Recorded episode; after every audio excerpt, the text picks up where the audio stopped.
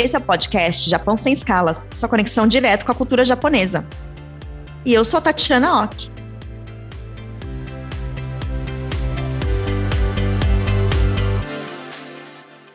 Sejam bem-vindos a mais um episódio da quarta temporada do podcast Japão Sem Escalas. E hoje nós vamos falar sobre a agricultura e a contribuição dos japoneses para o desenvolvimento dessa atividade, que é tão importante para a economia e cultura alimentar do Brasil. O agronegócio é um vetor essencial do crescimento econômico brasileiro. De acordo com dados do Centro de Estudos Avançados em Economia Aplicada, que é o CPEA da USP, em parceria com a Confederação da Agricultura e Pecuária do Brasil, o CNA, em 2019, a soma de bens e serviços gerados no setor chegou a 1,55 trilhão de reais, isso mesmo, e corresponde a 21,4% do PIB brasileiro. Dentre os segmentos, a maior parcela é do ramo agrícola, corresponde a 68% desse valor, ou seja, 1,06 trilhão de reais. E os japoneses contribuíram muito para o sucesso do setor. A história começou lá em 1908, quando o navio Kasatomaru aportou em Santos, trazendo o primeiro grupo de imigrantes japoneses ao Brasil.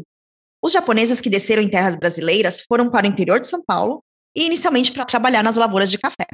Mas com o passar dos anos, eles começaram a se espalhar e se estabelecer em todo o território nacional, e hoje a gente tem muitos descendentes japoneses vivendo, especialmente tá, no Paraná, no Mato Grosso, no Pará e no Rio de Janeiro e Minas Gerais. A tradição agrícola no Japão é muito forte e os imigrantes trouxeram essa experiência para cá.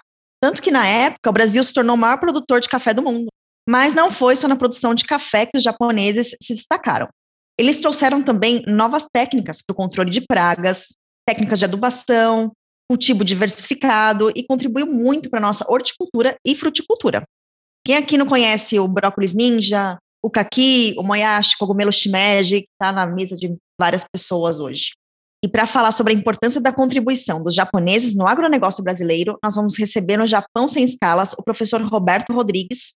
Ele é coordenador do Centro de Agronegócios da Fundação Getúlio Vargas e atua também como embaixador especial para cooperativas da Organização das Nações Unidas para Agricultura e Alimentação, a FAO. Ele ocupa também um dos assentos do chamado Wiseman Group, é, composto por cinco notáveis do Brasil e cinco do Japão. A missão desse grupo é apresentar e debater propostas de estímulo ao intercâmbio econômico entre os dois países. Professor Roberto, seja bem-vindo ao podcast Japão Sem Escalas. Tatiana, muito obrigado. É um prazer enorme falar da influência japonesa no agro brasileiro, que foi fantástica e continua sendo. Obrigada, professor. Nos conta um pouco da sua trajetória, né, e sua relação com o Japão e a cultura japonesa. Bom, é, eu sou engenheiro agrônomo, formado em Piracicaba, Luiz de Queiroz, em 1965, e tive vários colegas de origem japonesa, e todos eles muito amigos e muito próximos. Até hoje ainda tenho grandes amigos aqui em São Paulo, no Paraná e também no Pará, é, da colônia japonesa. Desde então, fiquei muito próximo a esse modelo, porque me envolvi, depois de formado, em cooperativismo e assisti a importante papel que teve a cooperativa de Cotia no desenvolvimento do agro brasileiro, e desde então nunca mais me separei da, dessa relação com o Japão. Acabei virando presidente da Organização das Cooperativas Brasileiras e filiei à OCB, a Aliança Mundial de Cooperativas, da ACI, que tinha uma forte influência japonesa, e eu tinha um vice-presidente de cada continente. Meu vice-presidente para a Ásia era o presidente da Zeno japonesa, então tive o de visitar o Japão várias vezes, em várias ocasiões, e, e portanto fui estreitando os relacionamentos com essa, com essa nação maravilhosa, extraordinária. Mais tarde, como ministro da Agricultura do Brasil, as relações foram mais estreitadas ainda, tive a oportunidade de trazer aqui para o interior de São Paulo o primeiro-ministro japonês é, Koizumi, que é, abriu o, o, mercado japonês para manga no Brasil, fazia 20 e tantos anos estava negociando, ele veio para cá e abriu isso. Me aproximei muito também por causa da rodada de Doha da OMC, que visa abrir o comércio mundial, o ministro da Agricultura do Japão, que já faleceu, infelizmente, e, e isso me levou também a ser o, um dos membros do Wiseman Group, esse grupo de cinco brasileiros japoneses, cujo papel é estreitar as relações comerciais, culturais e econômicas entre os dois países que se afastaram um pouco com o tempo. Finalmente, para coroar esse relacionamento muito estreito, eu recebi no ano passado do imperador do Japão uma medalha do Sol Nascente, que é uma das coisas que mais me orgulho em toda a minha vida profissional. Um relacionamento com o Japão, notadamente por causa da agricultura e do cooperativismo, é muito estreita, tem sido estreita nesses últimos 60 anos. É, e professor, é, os japoneses trouxeram muitos alimentos para o Brasil, né? Enriqueceram a nossa alimentação. Por exemplo, vamos ver se eu estou certa, tá? Teve o pepino japonês, né? Abóbora cabotiá. E tem algum outro alimento, assim, que de, dá muito destaque na agricultura nipo-brasileira, assim, por exemplo, que se não fossem os japoneses, não teria aqui hoje? Tatiana, é, isso é, uma, é um ponto central. Eu sempre digo que a, a influência japonesa no agro brasileiro teve três momentos distintos e ambos enormes. O primeiro foi exatamente o que você está dizendo. Na imigração, quando eles trouxeram para o Brasil, primeiro foram trabalhar fazendo de café e tal, depois acabaram se fixando nos cinturões verdes das grandes cidades brasileiras. Grandes capitais brasileiras hoje tem o cinturão verde graças aos imigrantes japoneses que trouxeram muitas variedades de hortaliças, verduras e legumes que nós não conhecíamos no Brasil, não existiam no Brasil. Né? Você citou algumas, tem muito mais. A, a própria berinjela nós não conhecíamos aqui no Brasil, e eles continuam fazendo hoje isso com muitas frutas. Até hoje desenvolvem uvas especiais, caquis especiais. Então, tem um trabalho extraordinário ouvido pelos japoneses no Cinturão Verde de São Paulo, ainda hoje. Mas a grande influência deles no começo, na virada do século XX, realmente, após o Kassato Manu chegar, chegar ao Brasil e trazer o japonês para o café, eles não ficaram muito tempo no café, logo deixaram a atividade e foram se concentrar em atividades mais urbanas ou periféricas das cidades, tendo em vista o, justamente o hortifruti grangeiro. Esse foi o primeiro ponto relevante que eles nos trouxeram. Mas, simultaneamente, isso é muito importante também, eles trouxeram o espírito associativo, a ideia de cooperativismo. E, e construíram em São Paulo, depois esparramando para o Paraná, Minas Gerais também, particularmente, um grande programa de duas cooperativas centrais importantíssimas na história do agro. A Cooperativa Central de Cotia e a Cooperativa Central Sul Brasil duas cooperativas gigantescas que tiveram um papel absolutamente primordial, central mesmo, no desenvolvimento do agro, na organização do agronegócio brasileiro, né? porque não era só um sistema de produção dirigido, organizado, articulado, com começo, meio e fim. Também a comercialização, também o transporte, a agregação de valor, tinham nessas duas cooperativas um estímulo permanente. Aliás, o CEAGESP foi criado. O CEAGESP é, é, é uma, é uma fusão de duas outras duas anteriores empresas. O CEASA, que era o Centro de Abastecimento, e a CAGESP, que era o Centro de Armazenagem. As duas se fundiram e criaram o CEAGESP. Isso foi nos anos 60, quando era governador de São Paulo, o governador Roberto Costa Abreu Sodré. Essa fusão só deu certo por causa da importante participação da Cotia da Sul Brasil, que organizaram os produtores e transformaram nessa articulação no SEASA com o CAGESP, que é o CEAGESP, um, uma grande central de abastecimento nacional, por assim dizer. Depois inspirou outras SEASAs, os, os, os sistemas de distribuição em outras capitais e grandes cidades do interior de São Paulo também, como Campinas, por exemplo. Né? Então, a participação das cooperativas foi importantíssima e, e, e originou, estimulou o cooperativismo de maneira geral. Não foi só uh, dessas duas grandes cooperativas. Um exemplo que elas deram permitiu o surgimento de muitas cooperativas desenvolvidas uh, em São Paulo e no resto do Brasil, com uma característica. A cooperativa de Cotia, muito antes que a cooperativa de crédito fosse uma coisa uh, destacada no país, já tinha sua cooperativa de crédito rural, uh, antecedendo, portanto, esse grande programa que hoje representa 20% do crédito rural brasileiro. Então, realmente, os japoneses trouxeram para o Brasil essas duas coisas fundamentais. O cinturão verde, que abastece hoje todos, todas as cidades brasileiras, todo o povo brasileiro, começou com os japoneses, e o cooperativismo, é, que se desenvolveu na agropecuária com bastante vigor também. Devemos isso a eles logo no começo do século XX. E hoje também, né, além de criar praticamente uma história, né, na, da agricultura aqui no Brasil, porque a gente era muito monocultor, né, antes dos japoneses virem, né, era, tinha algumas culturas e só, né, e hoje é, também tem algumas tradições que são novas, assim, coisas novas que os japoneses trouxeram para cá, por exemplo, um pesquisador japonês chamado Yuchi Mori descobriu técnica de plantio sem terra e que economiza ó, água. E o senhor acredita que esse tipo de técnica pode influenciar na nossa agricultura? Sem dúvida, não tem dúvida. Eles têm muitas inovações estão permanentemente inovando, né? inclusive na área de energia, até na área de biocombustível, por exemplo. A Toyota é a primeira empresa do mundo que tem um carro híbrido elétrico e a etanol. E a Nissan está desenvolvendo um programa em que, a partir do etanol, se produz hidrogênio dentro do automóvel, no motor do automóvel.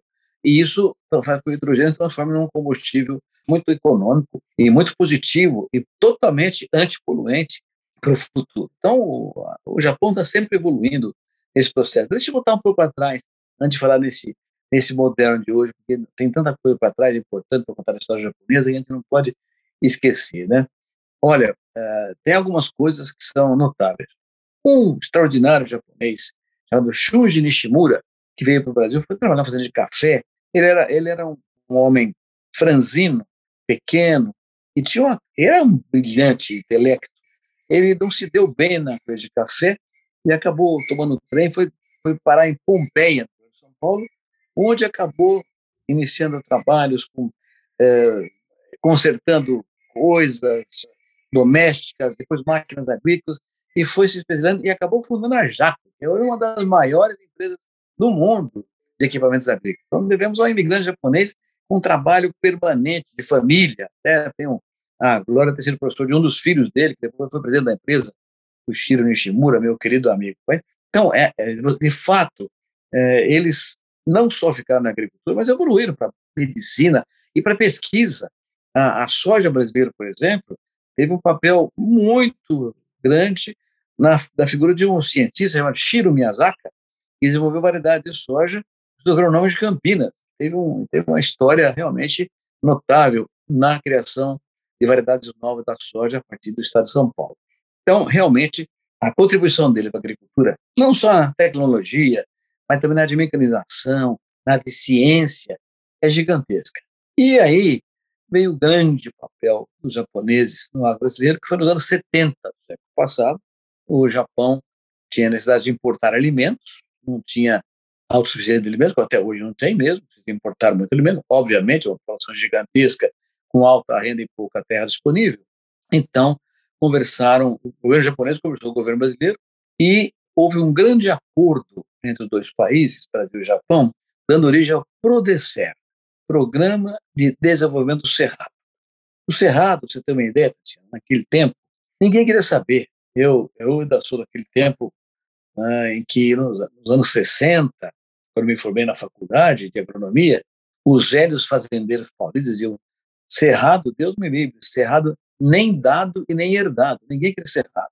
Mas graças a essa demanda que o Japão tinha por alimentos, decidiu-se domar o cerrado e alguns trabalhos feitos pelo Instituto Agronômico de Campinas originalmente, mas que depois foram é, totalmente incorporados pela Embrapa, é, que tinha sido criada em 1973, é, a Embrapa desenvolveu mecanismo de conquista do cerrado na área química, na área biológica, era, a estrutura física era boa, a estrutura química e biológica era ruim, terras muito pobres, ácidas, com pouca microbiologia de solo. Mas lembrava que foi um trabalho muito bem feito e o Prodecer conquistou o Cerrado. Então, esse acordo Brasil-Japão conquistou o Cerrado, que, que é hoje o Maracanã, vai ser jogado a partida final da Copa do Mundo da Alimentação, que você citou muito bem no começo da sua conversa. Então, é, esse, esse grande desempenho, esse grande trabalho foi feito por uma companhia híbrida Brasil-Japão chamada Campo, que se ocupou de fazer o programa de colonização do Cerrado. O Campo comprava áreas muito grandes do Cerrado brasileiro, começando em Sacramento, Minas Gerais, mas exportando depois para o Grande do Sul, para Goiás também, chegando até uh, Tocantins, essa empresa Campo, colonizava terras através de cooperativas. Mais uma vez, era uma visão do, do, da estrutura japonesa, liderada na época pela Jadeco, que fazia esse trabalho junto com a, a que era a empresa brasileira, duas que compunham a Campo. Né? E a ideia é que as cooperativas se, que já existiam, pré-existentes, indicassem seus cooperados e filhos de cooperados para novas áreas de colonização no Cerrado. E foi extraordinário, porque ninguém acreditava no Cerrado, e ele foi viabilizado, dando um salto extraordinário para o agronegócio brasileiro. Você falou muito bem aí agora que em 2019 o PIB do agronegócio foi 21%, mas no ano passado, ano 2020, o PIB do agronegócio foi 27% do PIB nacional. Nossa. foi quem conseguiu, conseguiu segurar a economia, né? Inclusive. Há muitos anos segurou a economia, mas o ano passado, em plena pandemia, nós aumentamos exportações e conseguimos segurar mais ainda firme os empregos todos. O agronegócio não pode parar, por razões óbvias. É a natureza que determina a ação do produtor rural, seja ele agricultor ou pecuarista. Então, ele seguiu trabalhando, as cadeias produtivas continuaram ativas, e nós aumentamos exportações, aumentamos o PIB, e não demitimos, o setor não demitiu ninguém. Então, teve, tem uma coisa notável que o negócio fez, continua fazendo e continuará fazendo por um longo tempo ainda. E devemos muito isso aos japoneses. Na imigração, no cooperativismo e no Prodecer. Foi a grande alavanca do cerrado brasileiro. Até então, você tem uma ideia, a agricultura era costeira, a agricultura brasileira ficava a 700 quilômetros do mar, né, de maneira geral. Por quê? Era tudo costeiro, Porto Alegre era costeiro, Florianópolis era costeiro, Paraná, Curitiba, São Paulo, uh, Rio de Janeiro, Espírito tudo era costeiro. Né? Então o Cerrado ficou desprezado tinha um vazio uh, populacional e econômico. O Prodecer desenvolveu o Cerrado levando o gaúcho, carioca, catarina, paranaense, paulista, todo mundo para o Cerrado nordestino, e o Cerrado se transformou num espaço extraordinário graças ao acordo Brasil-Japão. Esse acordo, professor, tem a ver com a JICA, o projeto da JICA? A JICA, a JICA é uma instituição permanente do Japão, participou fortemente desse processo também, inclusive quando eu fui presidente da, da OCB, primeiro ano, em 1985, eu fui presidente da OCB, que é a Organização das Brasileiras, a, a JICA fez um, um curso de treinamento para lideranças cooperativistas brasileiras e eu fui coordenando a delegação brasileira e fiquei lá 20 dias, depois, dois anos depois, mais 20 dias, sempre com o apoio da JAICA, muito bem feito e muito estruturado. A JAICA participou muito desse processo todo, porque é, que tem um, um papel é, dominante na área tecnológica de, de, financiamento ao processo, né? Então, realmente, a JAICA ajudou muito nesse processo todo por aí. É, então, historicamente, assim, o Japão, ele foi o precursor e ainda é, né, algumas técnicas novas que a gente tá, analisou aqui, por exemplo, é, em relação ao sistema agroflorestal, que ele foi criado pelo Noboru Sakaguchi em Tomé-Açu, no Pará. É isso mesmo, professor? Sim, é sim, é o... sim. E lá desenvolveu-se o programa de pimenta do reino também, extraordinário. Eu tenho um colega de turma meu que foi para lá, para Tomé-Açu, e se transformou em liderança rural. Até hoje é um líder importante no estado como um todo lá. Realmente, essa questão agroflorestal teve um papel muito forte, é, a influência muito forte da colonização japonesa. E com relação aos orgânicos, é, os japoneses, os Nikkeis também, né, tem uma tendência nessa área, porque hoje em dia o consumo está crescendo, né? É, esse é, um, esse é uma tendência inequívoca global, certo? Não é só no Brasil, o mundo inteiro tem, está caminhando para culturas orgânicas. O Brasil tem um, tem um privilégio, é muito grande territorialmente falando, e tem uma variedade edafoclimática também muito grande, tá? tropical, subtropical, temperada, né? Então, nós é é um, é um país que concorre produzir tudo, né? tem orgânico, transgênico, convencional, temos tudo no Brasil. E o papel dos japoneses nesse, nesse processo dos orgânicos continua sendo relevante até hoje, sem dúvida nenhuma. Sem dúvida nenhuma. Mas também desenvolveram depois na área científica, na área de medicina. Os japoneses tiveram um papel fantástico na evolução da medicina brasileira, nas artes. Puxa vida, nas artes, não, o, que nós, o que nós temos hoje de, de participação de Nikkeis, é uma coisa fantástica na arte brasileira. Né? Então, realmente, nós devemos aos japoneses uma parcela significativa da nossa cultura, da nossa estrutura agrícola e desenvolvimento agroindustrial. Então, professor, o senhor conhece uma palavra ou expressão em japonês? Muito poucas. sempre fui tão bem tratado, lá sempre me trataram com. Sempre tive tradutores e intérpretes permanentemente.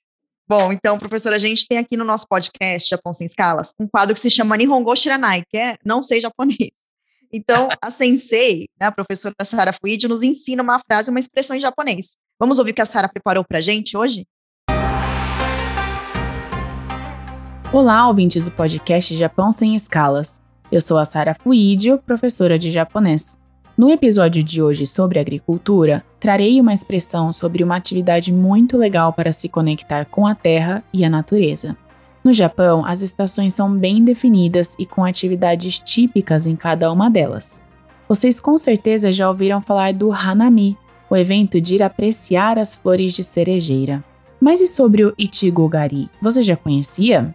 No inverno, recebemos vários produtos nos mercados e lojas de conveniência de morango, pois o frio é o momento da colheita deles.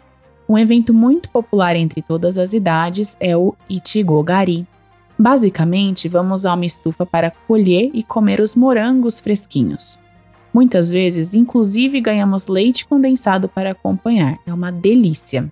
Sendo assim, a frase de hoje será: Ichigogari é divertido. Ela é prática, pois você pode trocar por qualquer coisa que achar divertida. Vamos lá? Ichigogari wa tanoshii desu. Ichigogari wa tanoshii desu. Fácil, não é mesmo? Vocês podem treinar e marcar o Japão sem escalas nas redes sociais. Que tal? Vejo vocês na próxima!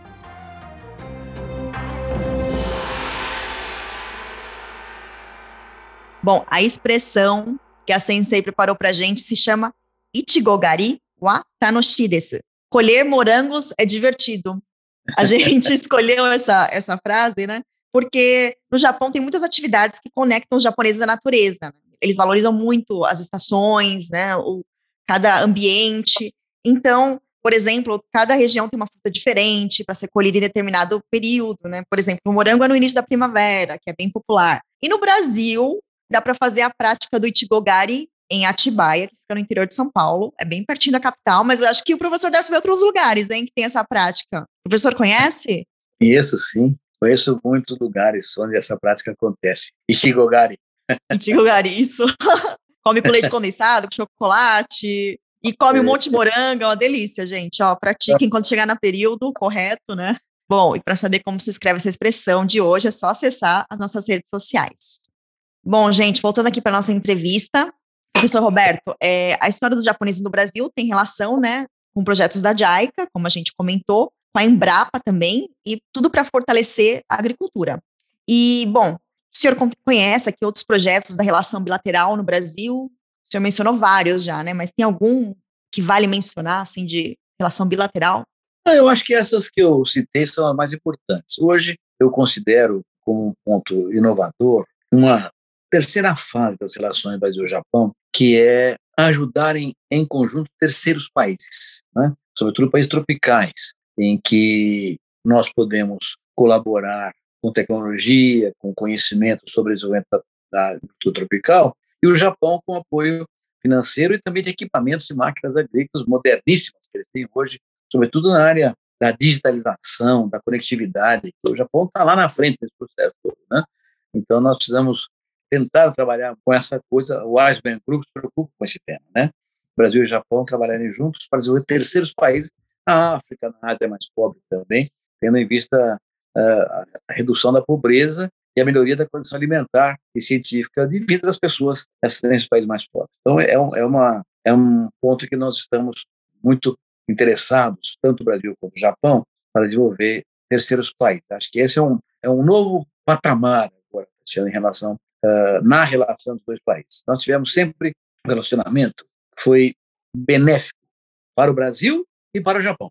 Os dois países tiveram vantagens um relacionamento amplo entre eles. E agora os dois países, a sociedade dos dois países, e o Wiseman Group particularmente, considera que esse relacionamento pode gerar um, uma nova fase em que o benefício seja para terceiros países, não apenas para o Brasil e para o Japão, para o Brasil, mas para terceiros países.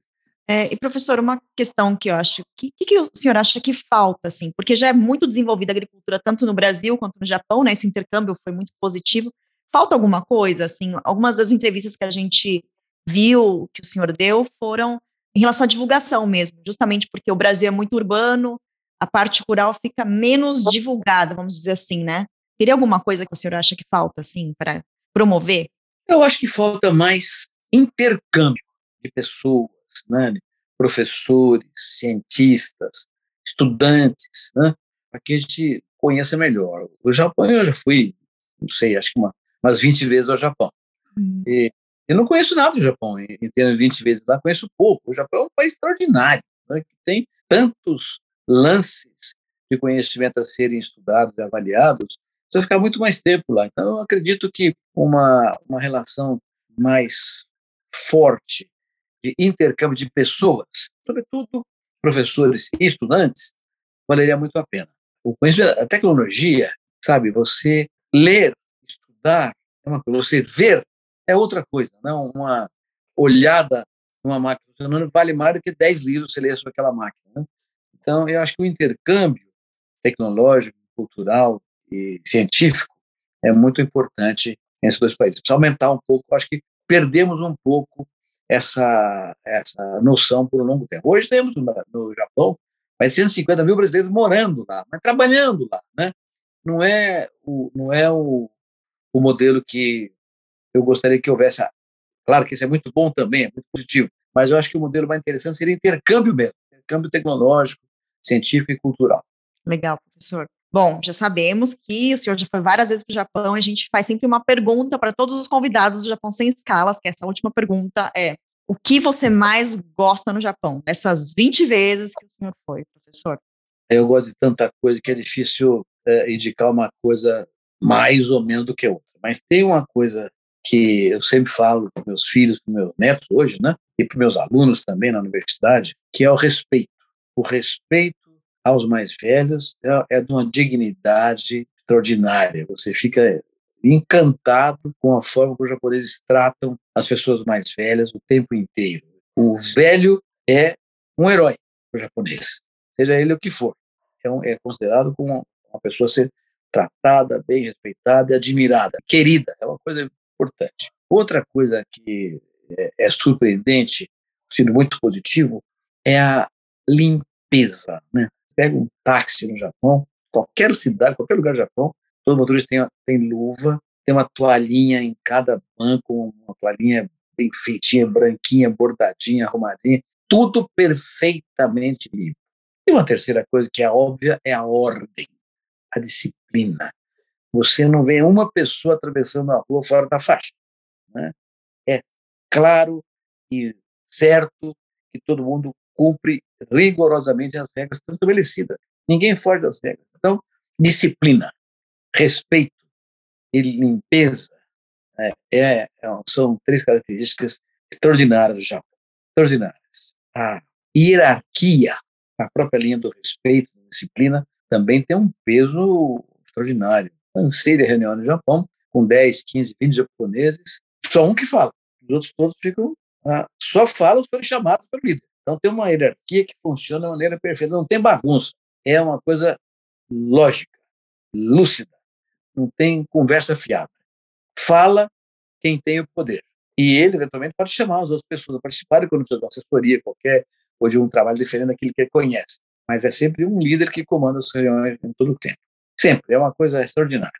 Então, são, são fatores que admiro muito no Japão. E outra, uma capacidade de trabalho é impressionante. É impressionante. Aí as pessoas falam, ah, mas então o japonês é muito sério. É muito sério. Mas se diverte, se diverte. Então você vai à noite a karaokê, todo mundo canta, todo mundo bebe, todo mundo conversa, se solta. Dia seguinte, manhã cedo, trabalho, parece que não teve a noite anterior. Todo mundo firme, é com firmeza, com vigor. Né? É, é interessante. É uma cultura diferente. Eu tenho um grande orgulho, grande honra ter recebido uma comenda do imperador do Japão em 2019. Muito, muito honrado por isso. Comenda do Sol Nascente. Bacana. Bom, professor, é, e pessoal também, o segundo episódio dessa quarta temporada do podcast Japão Sem Escala está chegando ao fim, infelizmente, é muita contribuição, acho que dá muito orgulho mesmo, né, de saber essas colaborações para nossa alimentação mesmo, né? E gostaria de agradecer muito ao professor Roberto por ter compartilhado com a gente seu conhecimento sobre agricultura e sobre essa relação tão positiva entre Brasil e Japão no setor, né? E agradecer também a vocês que estão nos ouvindo hoje. Se vocês quiserem saber mais das novidades do podcast Japão Sem Escalas e para essa temporada, siga a gente nas redes sociais, a gente está no Facebook, no Instagram, no Twitter. E bom, professor, muito obrigada mesmo pela entrevista e pelo seu tempo. Que Domo, arigatou gozaimashita. Obrigado. Obrigada, professor.